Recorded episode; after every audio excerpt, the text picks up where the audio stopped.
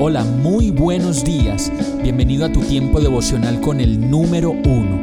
Qué alegría saludarte con la certeza de que Dios está obrando en tu vida su perfecta y buena voluntad, ya sea porque estás aprendiendo de un momento difícil o porque estás disfrutando de su amor a plenitud con paz y tranquilidad. Llegó la hora de tomar tu Biblia, pues de seguro Dios te va a hablar, te va a reconfortar y lo mejor de todo, te va a dar las respuestas que estabas buscando. ¿Qué esperas? Vamos, súbete de una vez en este pequeño pero eterno vuelo devocional con destino al cielo. Y el mensaje de hoy se llama Dios no te obliga. Segunda de Crónicas 15, 2 dice, el Espíritu de Dios vino sobre Azarías, hijo de Oded y éste salió al encuentro de Asá y dijo, Asá y gente de Judá y de Benjamín, escúchenme, el Señor estará con ustedes siempre y cuando ustedes estén con Él. Si lo buscan, Él dejará que ustedes lo hallen, pero si lo abandonan, Él los abandonará.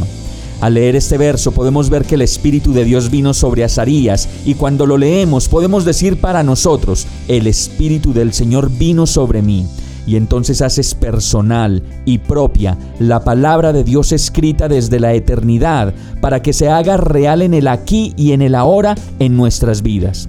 Continúa el verso diciendo, escúchenme, el Señor estará con ustedes siempre y cuando ustedes estén con Él.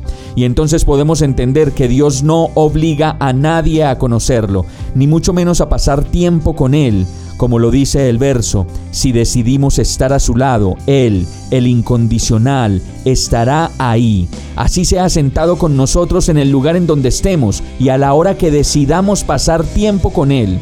Pero si decidimos lo contrario y definitivamente no involucrarlo en nuestras vidas, Él mismo de manera respetuosa y delicada espera paciente en el lugar incondicional, donde siempre está para ayudarnos y auxiliarnos en el momento en que más lo necesitemos.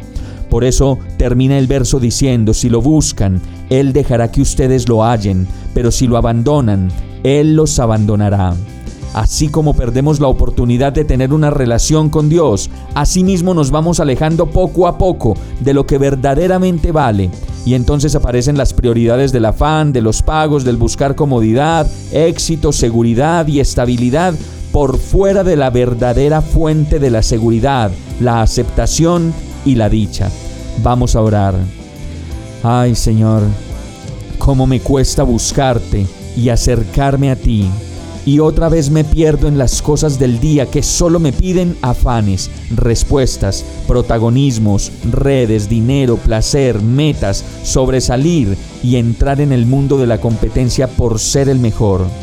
Hoy decido acercarme a ti, pues quiero ser el mejor, no para este mundo ni para las personas que me rodean, sino para ti, con las motivaciones correctas y el corazón correcto sin ambición, ni rabias, ni mucho menos inconformidades. Te necesito, ven a mi vida, lléname de ti, y en el nombre de Jesús te lo pido. Amén. Hemos llegado al final de este tiempo con el número uno. No te detengas, sigue meditando durante todo tu día en Dios, descansa en Él, suelta los remos y déjate llevar por el viento suave y apacible de su Santo Espíritu. Solo compártelo con quien lo necesite y ames. Hoy, de la mano de Dios, todo será un gran día. Para más información visita nuestra página www.iglesiabierta.com o llámanos al 313-334-0116. Oramos y rogamos para que cada día te enamores más de Dios y para que no pares de pasar todo tu tiempo con el número uno